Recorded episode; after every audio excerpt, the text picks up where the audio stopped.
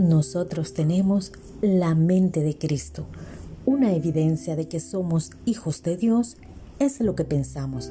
Los pensamientos del creyente crecen hacia la estatura de Jesús. Aman lo que Él ama, desprecian lo que Él desprecia, anhelan lo que el Señor anhela.